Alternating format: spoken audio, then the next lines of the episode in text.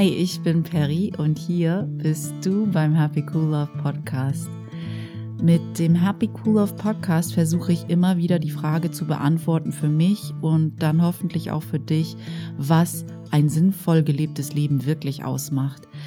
Diese Frage habe ich mir zuerst gestellt, als ich gemerkt habe, dass die Art und Weise, wie sinnvoll gelebtes Leben, ein glückliches und zufriedenes Leben vom dominanten Diskurs in meiner Gesellschaft mir beigebracht worden ist, dass das für mich einfach keinen Sinn ergab. Im Gegenteil, für mich war das Ergebnis kein glückliches und kein zufriedenes und kein sinnvolles Leben. Und als ich das bemerkt habe für mich, habe ich die Alternative gehabt, entweder einfach so weiterzumachen wie bisher und mit dem Strom mitzuschwimmen oder stehen zu bleiben und den Mut aufzubringen, die Alternativen, die es dann gibt, zu dem dominanten Denken und zu dem, was wir beigebracht bekommen haben, zu ergründen, mir meine Fragen zu beantworten und meine Definition von Glück und sinnvoll und Zufriedenheit zu leben. Und deshalb gibt es diesen Podcast, weil alles, hm, was mir in diesem Zusammenhang durch den Kopf geht, ich mit dir teilen will in der Hoffnung, dass es dir auch helfen kann, dass du dich vielleicht nicht alleine mit den Gedanken fühlst, falls du ähnliche Gedanken hast, wie ich damals hatte, und dass du weißt, hey, es ist auch normal, Dinge zu hinterfragen, wenn sie für mich nicht funktionieren. Und dass das was ich hier tue, auch nicht jedem gefallen muss, ist mir klar, weil äh, ein sinnvolles Leben zu leben auch für mich kein Beliebtheitswettbewerb ist. Ich muss nicht jedem gefallen mit dem, was ich sage. Ich kann nur mein Bestes geben in der Hoffnung, dass mein Bestes irgendjemandem da draußen dienlich ist. Und wenn das passiert, dann ist für mich schon alles gut. Heute geht's um das Thema unsere wahre Natur und unser Ego. Ich glaube nämlich, dass es tatsächlich im absoluten Sinne nur diese beiden Bewusstseinszustände gibt. Es gibt nur die Wahl zwischen unserer wahren Natur oder unserem Ego. Das eine ist für mich die Wahrheit, das andere ist für mich eine Illusion. Deshalb habe ich wieder mal ein schönes Zitat für uns aus Ein Kurs in Wundern und das Zitat lautet, möchtest du Geisel des Ego oder Gastgeber Gottes sein? Und bevor jetzt schon wieder ein paar von euch zusammenzucken und sagen, oh mein Gott, sie hat das G-Wort schon wieder benutzt, Gott, was soll ich damit anfangen? Für mich ist Gott nicht das, was wir im klassischen Sinne gelernt haben im Religionsunterricht, dass Gott ein Mann ist mit einem weißen Bart, vielleicht in einem weißen Gewand, der darüber urteilt, ob wir gut oder schlecht sind, ob wir gesündigt haben oder nicht. Das ist nicht, was ich unter dem Wort Gott verstehe. Gott ist nur eine Worthülse und du kannst selber definieren, was du darunter verstehst. Ich habe letztens mal gelesen, dass Gott für einen Bewusstseinszustand steht von bedingungsloser Liebe. Und das ist, was ich unter Gott verstehe. Ich verstehe darunter bedingungslose Liebe. Und das Letzte, was bedingungslose Liebe tut, ist urteilen.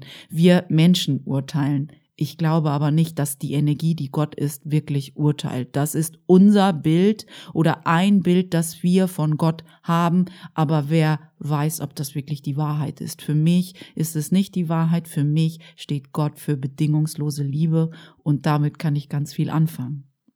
Ich will gerne erst einmal damit anfangen, darüber zu sprechen mit euch, was es eigentlich heißt, eine sehr wichtige Erkenntnis zu haben.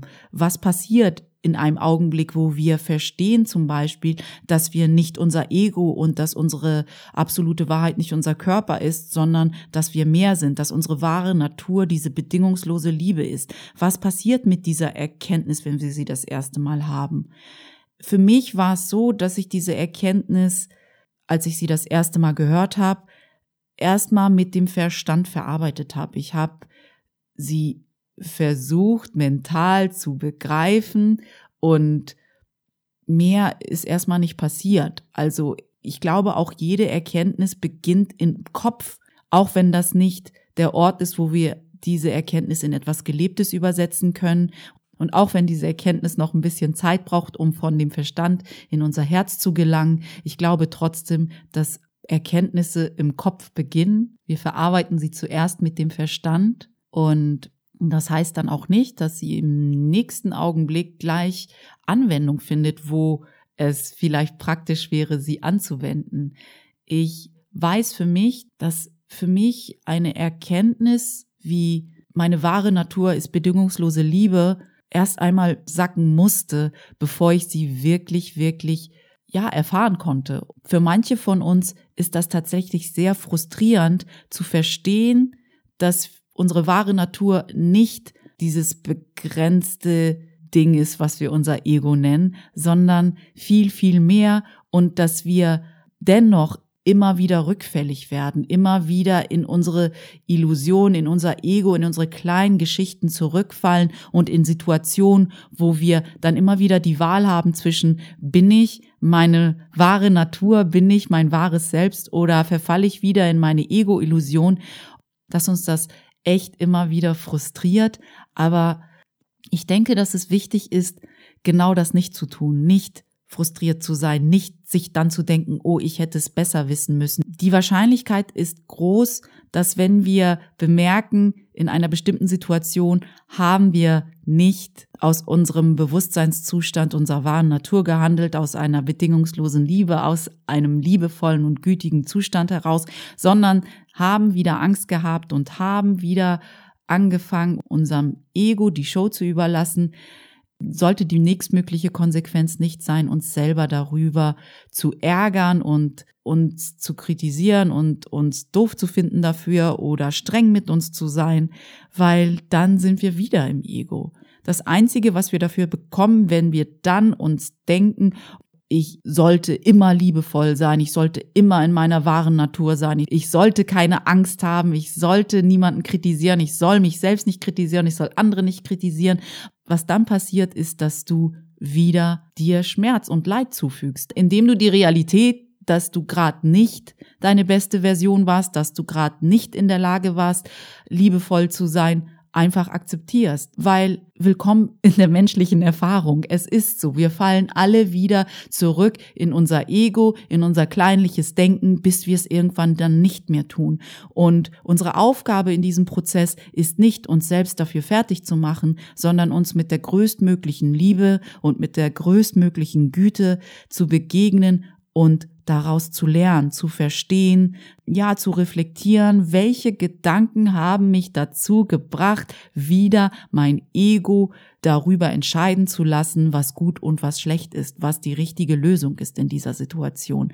Je öfter wir das so tun, desto größer ist die Wahrscheinlichkeit, dass das, dieser Automatismus oder diese Angewohnheit, Stress auf diese Art und Weise zu lösen, desto eher wird das zu unserer Normalität. Ich glaube tatsächlich, dass die Kunst darin besteht, sich nicht selbst noch einmal fertig zu machen, bloß weil man menschlich ist. Wir können nichts dagegen tun, wir machen eine menschliche Erfahrung, aber wir können auch nichts dagegen tun, dass wir Liebe sind. Byron Katie sagte immer, wir sind Liebe, da ist nichts, was wir dagegen tun können. Wir haben zwar tausend Illusionen und tausend Geschichten, die wir über diese Wahrheit legen, so dass wir sie nicht wahrnehmen, so dass wir diesen jetzigen Moment meist verpassen, weil unsere Geschichten von der Vergangenheit diesen jetzigen Moment einnehmen oder unsere Angst vor der Zukunft unseren jetzigen Moment verschleiern. Aber dennoch können wir den jetzigen Moment und unsere wahre Natur nicht verändern. Sie ist nicht veränderbar. Sie ist nur verschleierbar, so wie wir es meistens leben. Wie gesagt, die beste Lösung oder die beste Methode, die mir in so einer Situation einfällt, ist jedes Mal, wenn ich merke, dass ich wieder eingeschlafen bin, dass ich wieder festhalte an Konzepte, die gegen die Realität, die gegen diesen jetzigen Moment, die Wahrheit in diesem Moment gehen, lade ich mich immer wieder dazu ein, mich zu hinterfragen, und zwar liebevoll und mit Güte, ob das wirklich wahr ist, was ich gerade lebe. Oder wer ich dann bin, wenn ich dieses Konzept nicht hätte.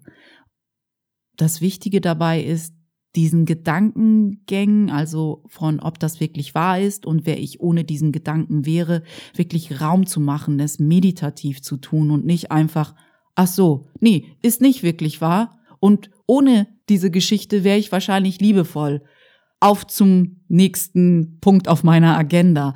So funktioniert's nicht. Es geht ja darum, wirklich mit diesen Gedanken und diesen Konzepten die uns stressen, nach innen zu gehen und sie liebevoll und gütig zu hinterfragen, so dass wir verstehen, was da mit uns los war, so dass wir das beim nächsten Mal vielleicht nicht so machen müssen oder beim nächsten Mal, wenn eine ähnliche Situation auftaucht, tatsächlich vielleicht darüber lachen können. Es ist manchmal gar nicht so einfach, diese Wahrheit in Worte zu fassen, weil Wahrheit lässt sich schwer beschreiben, sie lässt sich am besten erfahren. Und so ist das auch mit dieser Erkenntnis, dass ich nicht mein Ego bin und nicht mein Körper. Die größte Herausforderung ist, diese Konsequenz, dass wir eine andere wahre Natur haben, wirklich zu leben und zuzulassen, weil bloß weil wir diese Erkenntnis haben, dass unser Ego nicht unsere ultimative Wahrheit ist, heißt das nicht, dass unser Ego uns einfach friedlich loslassen wird, sich in eine Ecke setzen wird und darauf warten wird, dass wir Stück für Stück hinterfragen. Im Gegenteil, es wird sich immer wieder melden, immer wieder probieren, uns zu verwirren mit Gedanken darüber, wie die Realität auszusehen hat und Dinge, die noch eintreffen müssen in unserer Zukunft, bevor wir inneren Frieden empfinden dürfen. So funktioniert unser Ego. Es versucht uns an unsere Vergangenheit zu binden, so dass unsere Gegenwart und unsere Zukunft genauso wie unsere Vergangenheit aussehen dürfen.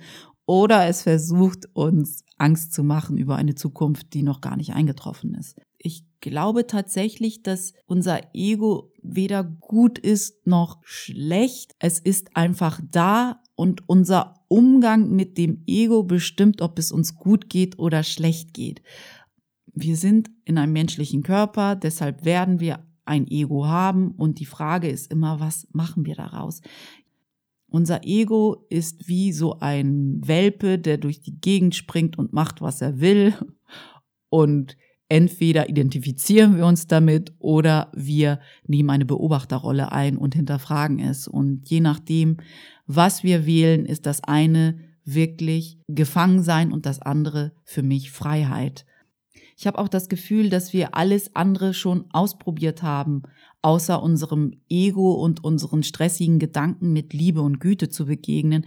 Wir haben uns selbst kritisiert, wir haben andere kritisiert, wir sind vor unseren unangenehmen Gefühlen davongelaufen, wir haben sie ignoriert, wir haben Medikamente genommen, wir haben Drogen genommen, um sie im Griff zu halten und das alles mit mäßigem bis fast keinem Erfolg und nun wird's vielleicht mal Zeit, dass wir uns unseren unangenehmen Gefühlen mit Liebe und Güte widmen und schauen, was dann passiert.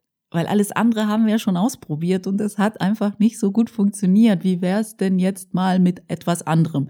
Irgendwann hat Tony Robbins mal gesagt, Menschen sind verrückt, die denken, dass sie immer wieder das Gleiche machen können und ein neues Ergebnis erhalten.